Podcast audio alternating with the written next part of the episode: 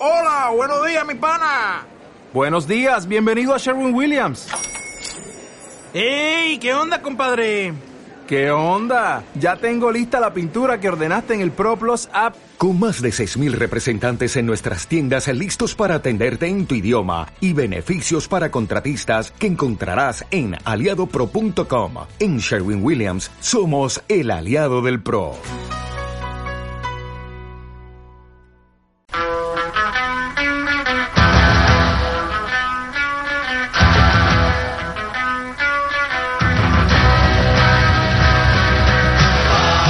Intermedio Eurosport. Fernando Ruiz y José Manuel Tallada.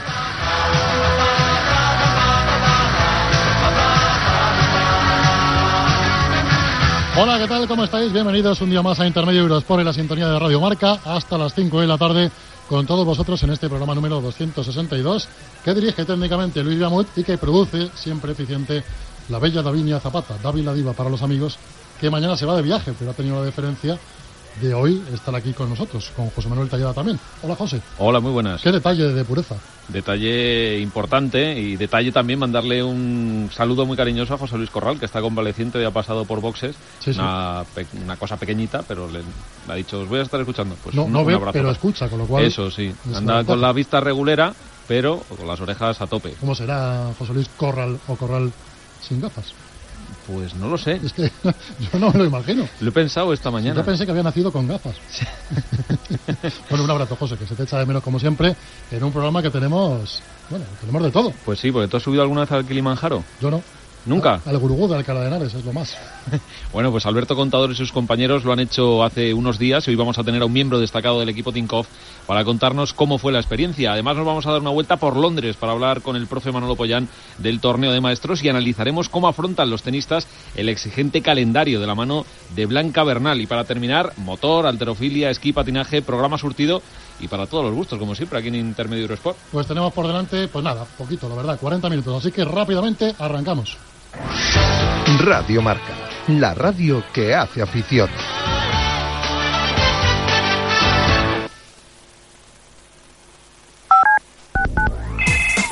Pedido de Radio Marca, buenos días, le atiende Jesús. ¿Cuál es su pedido? Hola, hola, yo quería un- una Big Champions, Big Champions. Y, una, y una Europa League. ¿Pequeña, grande o mediana? Grande, grande. Grande. Ta- También quería una ensalada de goles. ¿Con qué salsa la quiere? ¿Méndez, Caridad o Edu? Sa- salsa Edu. Bu- y, me- y una de caridad también. Llevando dos le pongo la Méndez gratis. Mm, Bueno, vale. Luego quería unas tertulias calientes. De cuatro, seis u ocho. Con la de seis tiene seguro un regalo de Roberto Gómez para el niño. Vale, una de seis. Están de promoción los regalos de felicitación de Ortega. Venga, pues ponme uno. ¿Eso es todo? Sí, sí. Bueno, pues lo tiene usted en casa en un clic. Ya tienes Radio Marca a la carta. Entra en radiomarca.com para escuchar lo que quieras de la radio que hace afición. Muchas gracias por haber llamado a Radio Marca en casa. Oiga, ¿y y tendrían también el gol de Marcelino?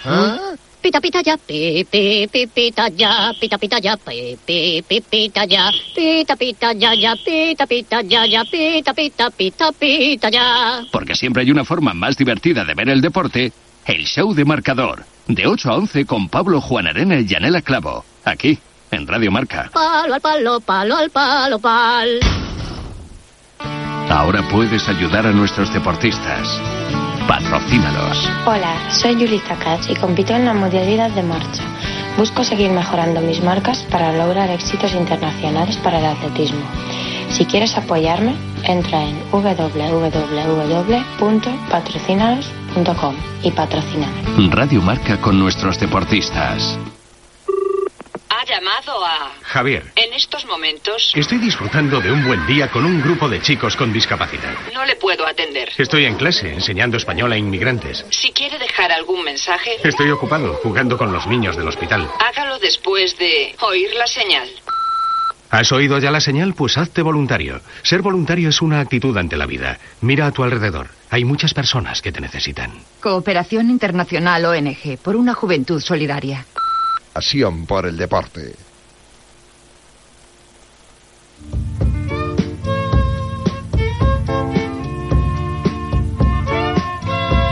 En Radio Marca, Intermedio Eurosport.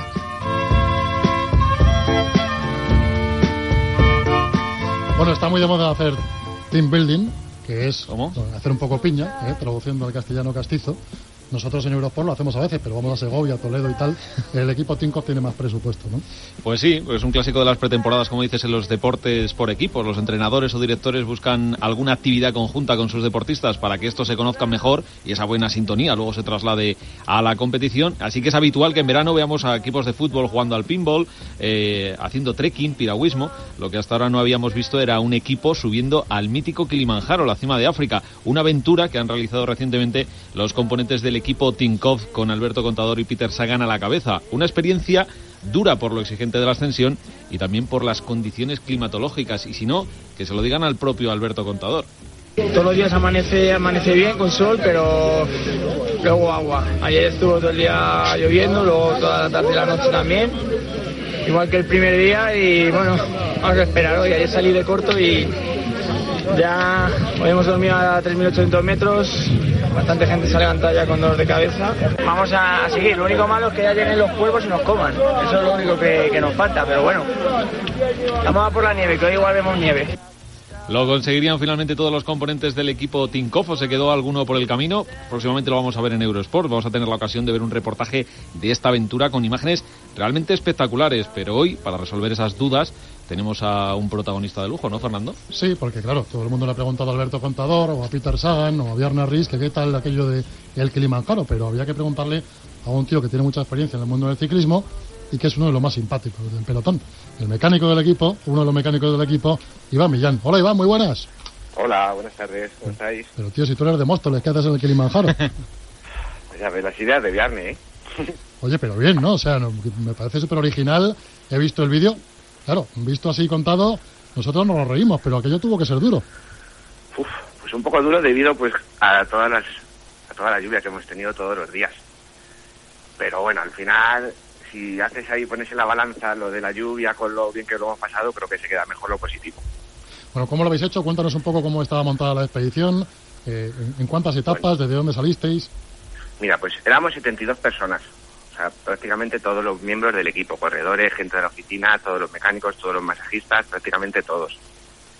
Salimos a 1800 metros de altura y cada día pues íbamos subiendo un poquito más. Andábamos depende de los grupos, porque Viernes el primer día hizo, hizo varios grupos. Un grupo éramos los mecánicos, otro grupo los masajistas, otro grupo gente de la oficina y luego varios grupos de los corredores y otros de los directores. Entonces, claro, lógicamente, el más rápido iban era el grupo de los ciclistas. Claro. Y según íbamos andando, bueno, pues luego llegábamos a los campamentos donde todos los porteadores nos tenían las tiendas y todo ya montado. Entonces, prácticamente cantar un poquito, dormir lo que podíamos y otra vez al día siguiente que vamos, uff, un poco, pero bueno, muy bien. ¿Y así cuántos días duró la expedición? Pues seis días. Seis días. El primer, el primer día salimos a 1800 metros, luego ya el otro día dormimos a 3000 metros de altura, y así, pues cada día un poquito más. Al siguiente 3850, al siguiente se volvió a subir más, lo que pasa que luego para dormir bajamos un poquito, y así vamos todos los días. ¿Y tú eras de los que, Lo único- que te dolía la cabeza a medida que vas subiendo o no? Uf, sí. Yo el tercer día en el campamento del Barranco, ¡buah! Y ahí un poquito empecé con los vómitos y así, pero bueno, todo súper controlado por los doctores del equipo y por todos los especialistas que llevábamos, que nos acompañaban. Oye, Iván, ¿y los que, una, una duda, los que suben bien en bici, suben bien andando también o, o ahí no hay diferencias? Bueno, lo que te puedo decir que el último día, que salí- salieron a las once y media de la noche, que era el día para hacer cima, Alberto casi batió el récord. ¿Pero qué me Hasta los dices? propios, sí, hasta los propios guías se quedaron asombrados de lo rápido que subió. O sea, casi te diría que sí. ¿Se motivó? ¿Lanzó un ataque? o- Es como siempre, ¿eh? siempre rápido y siempre con esto de ganar. Bueno, la, Pero genética, muy bien. la genética es la genética. ¿Había mucho choteo entre los corredores hacia los mecánicos, por ejemplo? Eh, el primer día lo mejor, pero luego según iban avanzando los días que estábamos más cansados, no te creas que ya se acababan ahí un poco la- los choteos y uf, ya cada vez iba hablando menos. Pero no, bien, en realidad bien. Eh, y no éramos el peor grupo los mecánicos, ¿eh? No íbamos los... Ah, no. ¿Quiénes eran los peores? Bueno, la la pues- gente de la OFI, ¿no? Todo el día sentados, pues claro. Bueno, lo que pasa es que gente de la OFI también iba gente que le gusta esto de andar y todo eso. Pero sí, iban detrás nuestra oficina. Oye, ¿y qué se siente cuando uno llega arriba de todo al Kilimanjaro 5.895 metros? Bueno, pues como una satisfacción, ¿no? Guay, la verdad que muy bien. Mucho frío y otra vez rápido para abajo. Oye, Iván, ¿y has tenido que hacer eh, tu profesión, has tenido que llevarla a cabo de alguna manera? El tema mecánico, no sé, alguno que tuviera problema con la equipación, ¿tenías tú que estar pendiente o simplemente ibas a disfrutar, entre comillas, de, de esta aventura? No, nosotros solo llevábamos nuestra mochila personal, pues con un poco de ropa para cambiarnos, el chubasquero, y luego teníamos 300 porteadores que nos Ah, llevaban todo. Pues nos llevaban lo que era el saco de dormir, un poco más de ropa de abrigo y todo eso. O sea, que O sea, para trabajar, nosotros, trabajar no has trabajado. Eh, no, no, bueno, andar, andar como locos y mojarnos. Se te habrá hecho raro no llevar ruedas, ¿no? Bueno, un poco, pero te acostumbras rápido, ¿eh? No las echaba mucho de menos cuando íbamos subiendo. Bueno, hay que decir que Iván Millán tiene una amplia trayectoria en el mundo del ciclismo. Yo lo conocí cuando era mecánico de la selección española. ¿Cómo es esto de cambiar ahora a un equipo tan potente como el Tinkoff? Pues es totalmente diferente. O sea, desde los corredores hasta todo. Es, no sé, como que no falta de nada, todo súper bien organizado, una pasada, la verdad. Eh, luego encima estás en un equipo con grandes figuras como Alberto Contador o como Peter Sagan. ¿Qué tal Peter Sagan? Pues la primera impresión para mí ha sido muy, muy, muy buena. Sea, un tío súper cercano, súper amable, simpático, muy, muy bien. Para mí un 10. Una máquina de tío, además, ¿eh? Sí, sí. Bueno, voy a contar una anécdota de Peter Sagan subiendo el Kilimanjaro. Todos dábamos nuestra mochila grande, donde te digo que llevábamos el saco, un poco más de ropa de abrigo y así. Y él se ha hecho todos los días con su mochila de 20 kilitos, con su saco de dormir y todo, todo, todo en su mochila. O sea, él no quería porteadores. No quería porteador él. Lo- lo he dicho. Es un portento. Es una, ma- es una máquina. Oye, Iván, y me, y me imagino que esto está muy bien, como decía, ¿cómo era el, el tecnicismo para describir lo de hacer equipo? Team building. El team building. Eh, este está muy bien, ¿no? Porque al final Alberto Contador ha dormido en una tienda de campaña, eh, ¿no? Ha estado, eh, pues eso, compartiendo esos problemas que tenéis con la lluvia, con las tiendas mojadas y, eso les pone un poco sobre la tierra, ¿no? A todas estas grandes figuras. Sí, al final todos estábamos en las mismas condiciones, todos dormíamos en las mismas tiendas, todos nos mezclábamos todos con todos. A la hora de cenar también dormíamos una, comíamos en una tienda de campaña grande. En principio, ahí es lo que había para todos. Tu tienda, tu saco y poco más. José se está riendo porque seguro que está pensando, ¿le huelen los pies a Alberto No, no, no, no, no, no. Es que, sí, bueno, no, no, no voy a ahondar en Mejor- el tema mejor porque, no, dejémoslo. sí, sí. Mejor que no. Bueno, oye, la gente de Kenia era consciente de quiénes erais. Eh, quiero decir, Bueno. ¿conocían a Alberto. o- Pues un poco sí, porque mira, cuando llegamos el primer día tuvimos como un pequeño encuentro con un club ciclista de Tanzania. En el, hemos hecho unas aportaciones económicas tanto al club ciclista como al orfanato. Y sí, bueno, claro, todos los ciclistas conocen a Alberto, conocen a Sagan y conocen a todos, a Roman, a todos los ciclistas. Ajá. Bueno, el que, no, el que no ha ido ha sido el jefe. Ah, me imagino que por su agenda un poco complicado, pero así más o menos conociéndole, seguro que con las ganas se ha quedado, ¿eh? Bueno, de hecho hay un vídeo eh, de la subida final al Kilimanjaro y sale Bjarne Riis con otros componentes del equipo diciendo eh, al señor Tinkoff que la próxima tiene que estar. Sí, pues seguro, seguro que va a estar, porque con lo que le gusta también así un poco todo la competición y todo, seguro que no se lo pierde. O hará todo lo posible por no perdérselo. Pues nada, amigo, que me alegro que sigas disfrutando, ¿eh? como siempre. Vamos, tú no cambias. Muy bien, pues muchísimas gracias, chicos. Un abrazo, Iván. Un abrazo. Gracias, chao. Está por ahí Adrián García, más conocido como Pame. ¿Qué tal? Aquí estoy. Eh, ¿Cómo, cómo te has puesto de pie con lo de Saga? Con eh? lo de Sagan, sí, sí, sí. Hombre, a ver si la- los 20 kilos de más en la mochilita esta le hacen tener por fin la punta de velocidad para ganar, por ejemplo, no sé yo, en, en San Remo o en Flandes, que es lo que, pues, lo que nos gusta un poquito Peter Sagan, queremos ver en, en 2015. Un poquito. Está, está dimitiendo del, del presidencia de, de club de fans de Peter Sagan. No, somos, somos fieles. El saganismo. Peter Sagan y nada más. Bueno, eh, creo que está bien, ¿no? Que en el equipo Tinkoff se hagan estas cosas. Oye, una expedición de 70, todos mezclados. Me parece que es una buena forma, ¿no? De, de hacer grupo. Sí, seguro. Además, estas tácticas de team building son muy de Bian Rees. No sé si lo habéis comentado antes de que entrara yo, y esto ya cuando dirigía el saxo y a los hermanos Sleck, pues hacía no subir eh, montañas de este calado, pero sí, pues juegos de guerra y de supervivencia y del típico paintball y tal. Y estas tácticas, pues luego, se, si se aplican bien a la carretera, no sé qué funciones o qué beneficios puede tener para el ciclista, pero claro, eh, a- al a la hora de compañerismo imagino que, que sí que ayuda. A ver si en Eurosport, pues... Eh, Sí, bueno, Fernando, nosotros lo hacemos, pero votando. sabes- No sabe que nosotros de- pero bueno, un- Segovia, algo de la Toledo- Sierra de Madrid se puede ir, ¿no? Ya Se sabes puede que ir. Estamos bastante limitados. Pero bueno, estamos en el final de la temporada ciclista. ¿Hacéis alguna noticia así fuerte últimamente, fichaje y tal? Pues así, el mercado está bastante tranquilo, los equipos ya están hechos, la- lo único de lo que se ha hablado es de- del no equipo de, de Fernando Alonso. Eh, Alonso dijo antes del Gran Premio de Rusia, unos días antes, que en una semana daría noticias. El piloto asturiano, que está más inmerso en, resolver su propio futuro al volante, no, no dio ninguna noticia. Sí que habló que, y dijo que el, grupo inversor que en teoría iba a suministrarle ese apoyo económico pues no tenía la misma idea que él, la dejó un poco en el aire. La Unión Ciclista Internacional ya, ya ha repartido las licencias World Tour, es decir, las de, las de primera división. Hay un nuevo equipo, el IEAM, del equipo suizo de Sylvain Chabanel, y poco más. El, el mercado ya está prácticamente todo cerrado desde hace mes y medio, dos meses, y si hay cualquier tipo de novedad de aquí a final de año, pues sería una sorpresa mayúscula. Bueno, pendientes de los premios, que en el ciclismo también hay. También hay, el lunes eh, el, darán el presidente de la Unión Ciclista Internacional el número uno del World Tour a Alejandro Valverde y al Movistar como, como mejor equipo.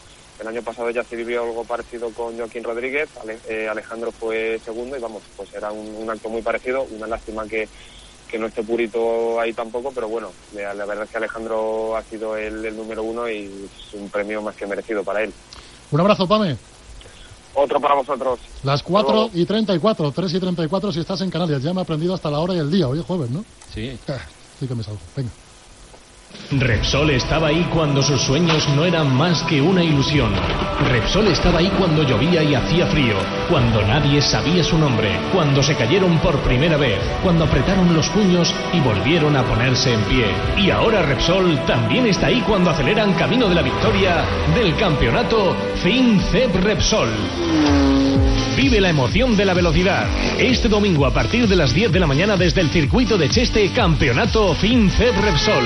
Antesala de los campeonatos de la MotoGP.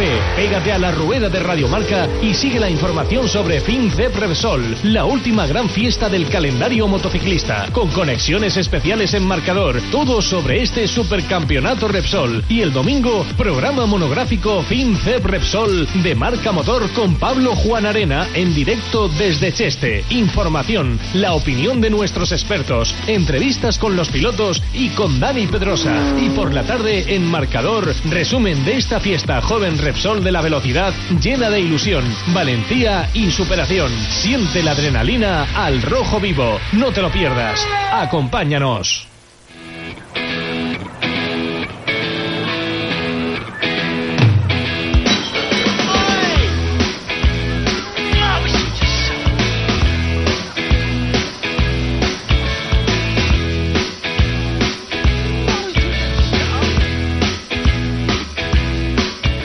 Vamos desde el Kilimanjaro hasta Londres, que tampoco es mal sitio para viajar.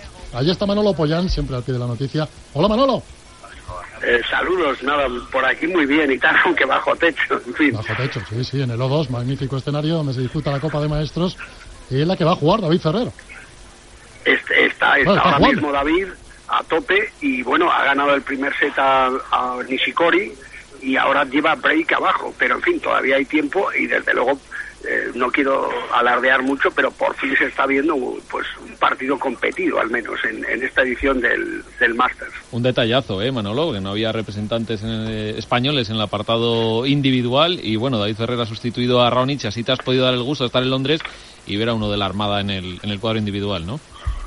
Bueno, no es el gustazo, es que, o sea, David con el año que ha tenido se quedó a 15 puntos de- del Mm. anterior clasificado, que era, que era justo, me parece que Milos y tal, y bueno, pues en un sentido hoy Raoni que ha dado rueda de prensa y preveyendo que podía tener una lesión grave, ha sido honrado y ha dicho, bueno, si no puedo rendir a tope, pues que entre David. Lo malo es que David con un solo partido, pues esto es un poco simbólico, aunque hay mucho dinero en juego por cada partido, y bueno, pues es un poquito compensación y siempre es un placer jugar a David, eso está claro. Expliquemos, Manolo, que, que tanto David Ferrer como Feliciano López estaban ahí como reservas y que tenían la obligación de estar en la pista durante un periodo determinado del día por si acaso pasaban cosas como las que finalmente han pasado.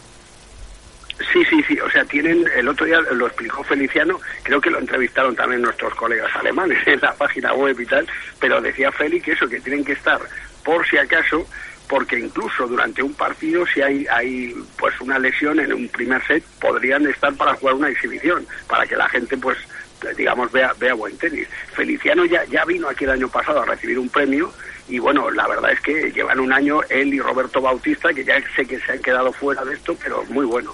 Bueno, pero ayer le premiaron a Roberto Bautista la ATP por la mayor progresión de la temporada. Sí, nos hemos quedado un poquito pues con las ganas, pero vamos, el año de, de Roberto ha sido impresionante y ya sé que nos tiene muy mal acostumbrados la, la armada, como decimos y tal, pero el Roberto ha sido un hombre destacado y no solo para el tenis español, sino para el tenis mundial. Mm, Ya veremos a ver el futuro. Rafa ayer también se pasó por aquí para eh, tener, alguna obligación con ATP. No le llegué a ver físicamente, y a nuestro colega Rafa Plaza y tal, pero vamos, que, que Rafa se está tratando, así que el año que viene eh, queremos más. Bueno, eso en cuanto al cuadro individual. En el cuadro de dobles, lástima porque ha habido un partido disputadísimo entre Marcel Granollers y Marc López contra el canadiense Daniel Néstor y el serbio Nenan Zimonjic. Ha tenido hasta bola de partido la pareja española, pero finalmente han perdido Increíble. 6-7, 6-3 y 11-9. Y aún así eh, siguen con vida porque dependen de lo que pase esta noche, ¿no? El partido de Iván Dodik y de Marcelo Melo. Eh, eh, sí, efectivamente, o sea, Iván Dodik y Melo, si ganan a Benetó y Baselán, eh, he estado haciendo cálculos y tal, no, no tanto como Fernando Gómez, pero vamos, que si ganan 2 6 a 0, encima pueden pasar Marcel y Mar con una sola victoria. Lo único que, que Mar López nos ha dicho después del partido que se iba a mirar porque tenía un pinchazo en la pierna izquierda que ha sido clave. ¿eh? Podían haber ganado el partido y aún así, cojo y todo, eh, han tenido 8-3 en el, en el tiebreak de campeones y luego varios más gols. Pero en fin, también eh, Néstor y Simonjic han jugado por la honra, ¿eh? porque no se podían clasificar, pero aquí nadie quiere perder. Sí, eso en el cuadro de dobles. vamos. Bueno, por alusiones, Fernando Gómez, muy buenas. Muy buenas. Eh, tú tienes echado los cálculos ya, ¿no? Supongo. Eh, bueno, en dobles los tengo echados menos, pero, Pero, yo los, pero, pero, los- Fernando. los cálculos no, los cálculos que yo tengo. Hemos pillado. es que- No, no, para un momento la cinta. Hemos pillado a Fernando Sí, Gómez. sí, sí, es un momento... No, bueno, no, no, no me habéis pillado. Lo siento, No, hijo, lo a Fernando Datillo Gómez, como Gómez. cariñosamente en la redacción de Eurosport. Explícate, quiero- Gómez, explícate. Lo que quiero decir es que eh, yo creo que si Dodi y Melo ganan, eh, la pareja española pasa. ¿quieres Incluso? No, no, pero- tanto si lo hacen en dos sets como en tres, creo. ¿eh? Ah, sí. Bueno, pues habrá que estar pendiente de, de lo que pase en todo caso esta Sí, noche. señor. Te quería yo preguntar, Fernando, a- al margen del doble, la verdad es que ha habido críticas, yo creo que mm, lógicas por un lado, no sé si tanto por el otro, de la poca competitividad de los partidos del cuadro masculino. No sé cómo lo estás viendo tú. Hombre, pues eh, un poco lo que ha dicho Manuel, ha tenido que llegar David Ferrer para que se esté viendo un partido más disputado y, y la posibilidad ahora mismo ya muy cercana de que haya el primer tercer set de todo el torneo. Eh, lo que sí que está claro es que el máster está poniendo más que nunca las jerarquías en su sitio con un Djokovic y Federer que están eh, por encima y luego eh, pues unos jugadores de- debutantes eh, como Raoni o Chilik que han estado muy por debajo, sobre todo Marin Chilik y el resto pues eh, recogiendo un poquito lo que lo que podían de ahí. Eso ha sido hasta ahora en esta primera fase del máster. Yo creo que hoy marca ya un punto de inflexión con el partido tan atractivo que vamos a ver esta noche entre Federer y Murray, porque recordemos que Nishikori puede salir ganando este partido y no clasificarse y puede salir perdiendo y estar clasificado, ¿no? Con lo cual el partido de esta noche, además con lo que sucedió en el año 2009 con aquella liguilla cuando Murray eh, celebró la clasificación que luego no fue tal por un juego, yo creo que a partir de esta noche eh, o de este encuentro ya el máster entra en su fase más atractiva. Bueno, pues lo dejamos aquí con el marcador de un 7 a 0 para David Ferrer, ahora 5-4 para Nishikori. Manolo, que disfrute usted del tenis. que ya sabéis que yo sigo Eurosport de todas formas, aunque en el hotel, en fin, no, en este hotel no lo hay, pero aquí eh, me he Protesta, encontrado a Manolo. colegas, es- está también eh, Miguel Seabra de Eurosport Portugal y Petra que trabaja para Eurosport Alemania. Yo creo que hay que seguir viniendo on-site, como dicen. Un abrazo, Bates. Venga, un abrazo. Un abrazo, Un abrazo, Manolo. Gómez. Un abrazo. Álvaro Rama, muy buenas tardes.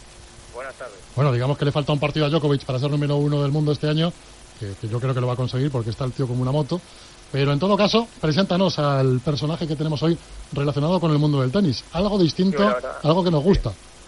Sí, además ahora a final de temporada, ¿no? Que están todos los jugadores tan justos en una disciplina, como siempre hablamos, ¿no? Cada vez más eficiente a nivel físico, pues los jugadores necesitan, ¿no? Que haya un, un equipo de, de, profesionales junto a ellos durante todo el año.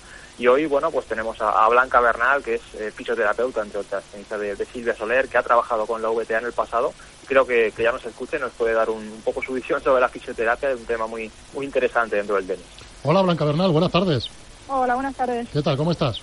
Bien, muy bien. ¿Y vosotros? Pues aquí, pasando el rato, echando, haciendo un poco de radio. Eh, eh, ¿Cómo terminaron las piernas de Silvia Soler esta temporada? Pues la verdad es que bastante bien.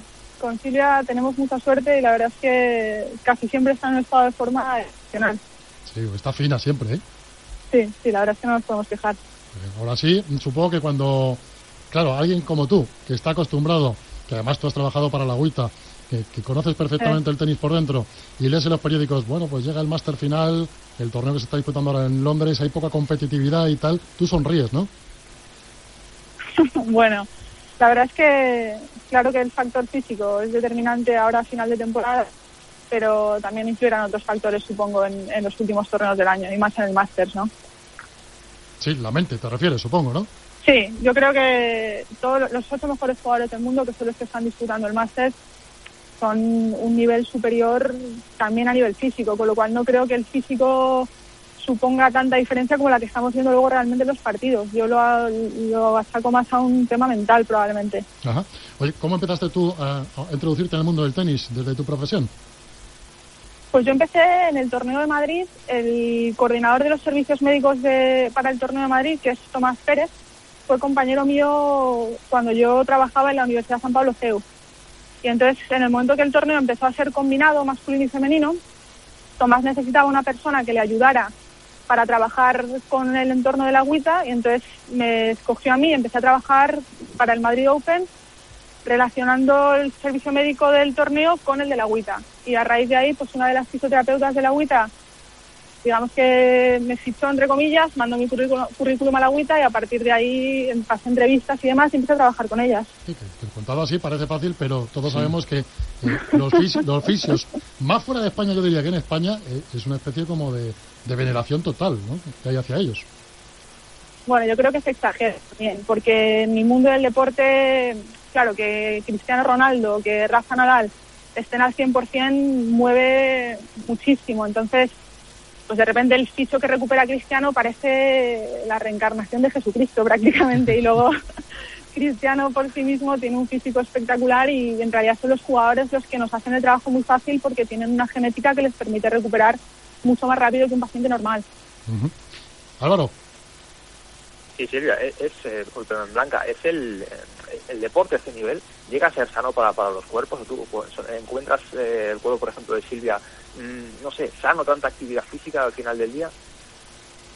Yo creo que desde un punto de vista fisiológico, tantas horas diarias de un ejercicio a este nivel, no, la verdad es que no y lo vemos en jugadores retirados de diferentes disciplinas deportivas que tienen muchos achaques a edades muy tempranas originadas por el alto nivel físico que han tenido que desarrollar durante toda su carrera. Yo leí una entrevista tuya y decías algo muy interesante. Dices que pondrías a todos los jugadores de tenis a estudiar anatomía. sí, porque nos facilitaría mucho el trabajo. O sea, al final los jugadores de tenis y todos los deportistas trabajan con su cuerpo, con lo cual considero muy importante que conozcan su cuerpo, que sepan en rasgos muy generales, evidentemente, pero que sepan realmente lo que les pasa cuando les duele algo y por qué, y los plazos de recuperación estimados y bueno cómo se produce todo el proceso de recuperación y los procesos lesivos. Creo que sería importante que a grandes rasgos conocieran un poquito cómo funciona su cuerpo. Yo me imagino, Blanca, que los, los jugadores y las jugadoras en, esta materia se dejarán hacer, ¿no? O sea, se ponen en vuestras manos o hay alguno que sea un poco más eh, tiquismiquis. No sé eh, si tú en tu trayectoria te has encontrado con, con jugadoras que te dificultan el, el, trabajo. Es muy sencillo trabajar porque se pone en tus manos. Al final, mi posición respecto a las jugadoras es siempre muy agradecida porque las jugadoras recurren a ti en un momento de necesidad, cuando tienen alguna molestia, algún dolor y se ponen en tus manos con la esperanza de que, de que les cure entonces yo tengo anécdotas de jugadoras que a, a, otros gremios dentro del deporte a lo mejor les caen mal por la razón que sea, las consideran antipáticas o lo que sea, y yo siempre decía, no, pues está conmigo es encantadora, y al final, claro, conmigo es encantadora porque yo siempre la voy a ayudar. Como por ejemplo. No, no, no. no voy a dar nombre. Hombre, no, hombre, no, pero alguna anécdota sí nos puedes contar, por ejemplo, te ocurrió algo realmente surrealista eh, con Petra Vitova en Roma, ¿no? Bueno, sí, surrealista, surrealista o no lo sé, pero, pero fue bastante gracioso, sí. Tuve que atenderla en pista y por el tipo de... La tuve que llevar fuera de la pista porque era una lesión abdominal que en pista no quedaba con las cámaras de televisión y demás, que, que se tuviese que levantar la camiseta. Y era una lesión que había que hacer un vendaje que me comí todo el tiempo del medical timeout y le pusieron un warning por, por tiempo que le llegan a poner otro y me toca pagarlo a mí. Sí, porque claro, eh, tú puedes ir al vestuario, tienes el regla- está perfectamente reglamentado, pero tienes un tiempo, con lo cual hay que trabajar ahí contra reloj total, ¿no? Claro, claro, vas a contrarreloj y además las jugadoras pues lógicamente están sudando, con lo cual les pones el spray adhesivo y no les pega y se te despega el vendaje y tú estás nervioso y tienes a la supervisora encima diciéndote te queda tanto tiempo y ya llegó un momento que le dije, mira Petra, lo siento mucho, pero vamos a retrasarnos un poquito y vamos a salir a la pista con unos 15-20 segunditos de retraso. Álvaro Rama, dijo- sí, sí, dime, perdona, No, no, no, eso, y me dijo, pues aligera que como me pongan otro warning, lo pagas tú, lo pagamos a medias. Digo que Álvaro Rama seguro que quiere preguntar por Serena Williams, porque siempre está preguntando por Serena Williams. ¿Ha llegado a atenderla alguna vez, Blanca? A Serena. Sí, sí, tuve la suerte de atenderla precisamente en el mismo torneo de Roma que me pasó esta anécdota con, con Vitova. Vino a tratarse con nosotras por una, una, una- no era ni siquiera una lesión, era un tratamiento preventivo bastante sencillo, pero la verdad es que, joder, para mí yo me sentí súper afortunada. ¿Y es de hierro? ¿Es, es humana o cómo, cómo es Serena? Ana, pero tiene una musculatura que parece extraterrestre realmente. Sí, ¿no? Bueno, yo me Sí. imagino que trabajar las piernas de Serena, tienes que tener una fuerza en las manos, vamos, Luego pedí fisio yo. no me extraña. Oye, ¿y co- ¿y cómo empezaste a trabajar con Silvia? Pues empecé a trabajar con Silvia eh, después de que se lesionara en Roland Garros en 2012. Tuvo una lesión en el tobillo derecho y de jugar el torneo. Y entonces eh, los primeros días de, de la recuperación los hicimos allí juntas porque no podía volverse a casa. Y después de, de Roland Garros me dijo que si me gustaría continuar el trabajo con su tobillo y ya con ella en líneas generales. Y la verdad es que muy contenta. Sí, además Silvia da gusto, siempre está, siempre Sí, está sonriendo, sí, sí, sí. un carácter magnífico. La última la haces tú, Álvaro. Sí, eh, Blanca, para un tema de... mm, Si, un jugador no tiene un buen servicio de fisioterapia, ¿qué le puede pasar, por ejemplo? Ve- Vemos que sois muy importantes a nivel de los partidos, pero si lo deja de lado, ¿podría estar arriba o, o de ninguna manera?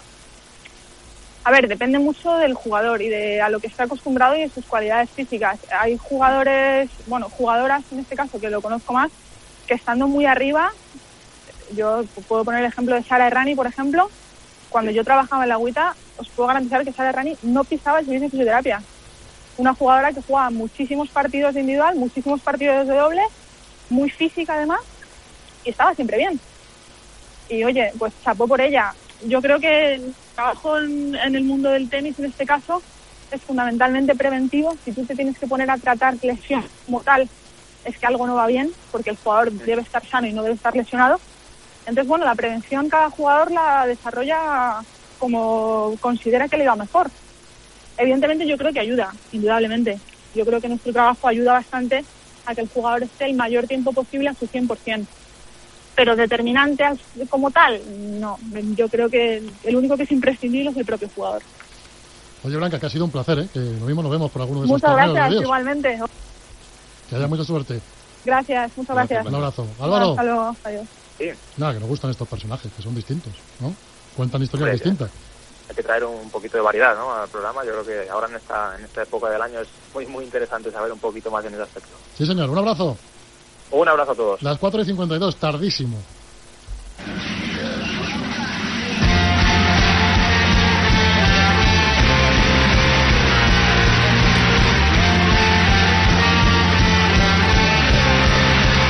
Bueno, pues vamos a hablar un poco de la agenda de Eurosport. El motor va a ser protagonista de este fin de semana con dos citas interesantes, el Europeo de Resistencia y el Mundial de Turismos, con Javier Rubio llevando el volante, como siempre, de las retransmisiones. Buenas tardes, Javier.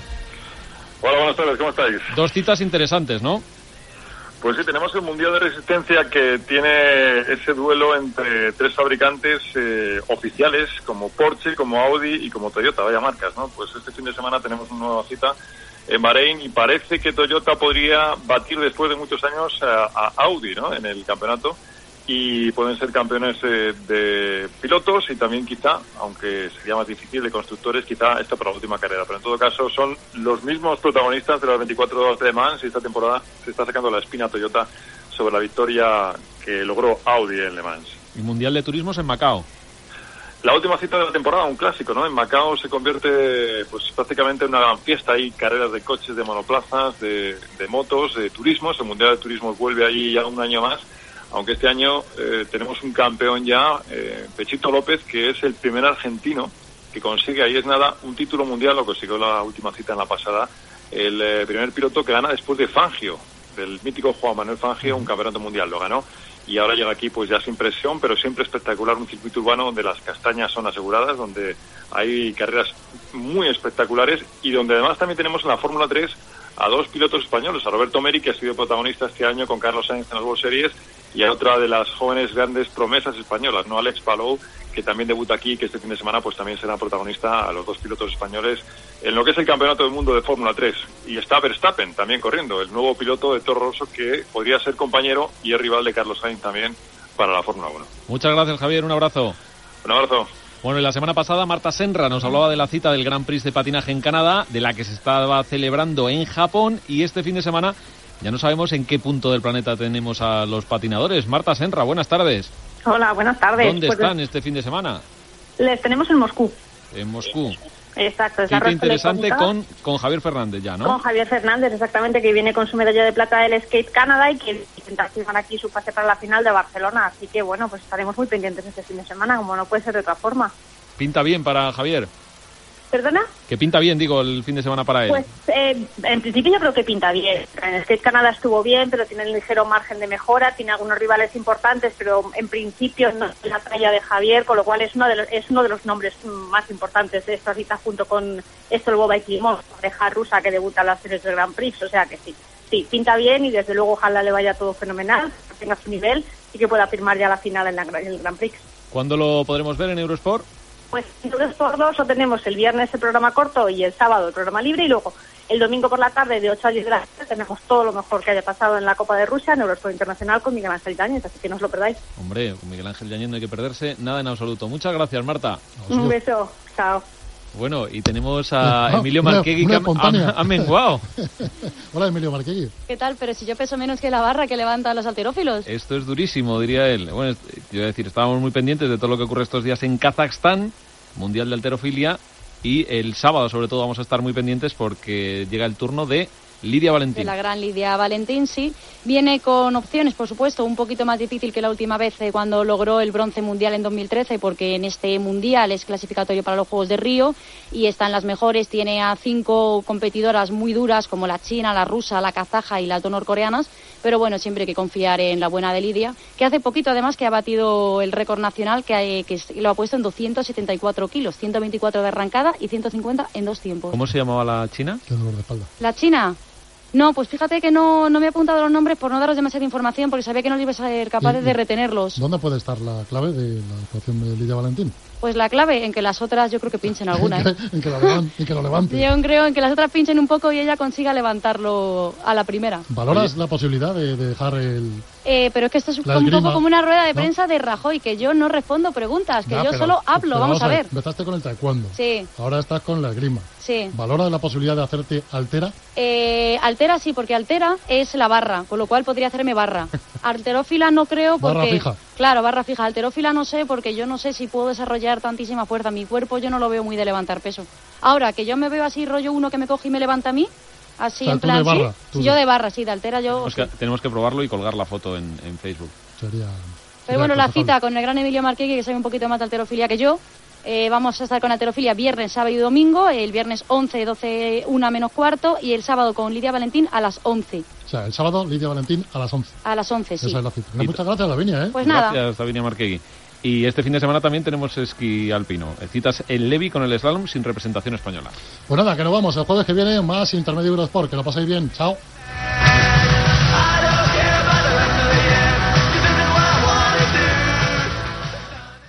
Dale más potencia a tu primavera con The Home Depot. Obtén una potencia similar a la de la gasolina para podar, recortar y soplar con el sistema OnePlus de 18 voltios de Ryobi desde solo 89 dólares. Potencia para podar un tercio de un acre con una carga. Potencia para recortar el césped que dura hasta dos horas. Y fuerza de soplado de 110 millas por hora. Todo con una batería intercambiable. Llévate el sistema inalámbrico OnePlus de 18 voltios de Ryobi. Solo en The Home Depot. Haces más. Logras más.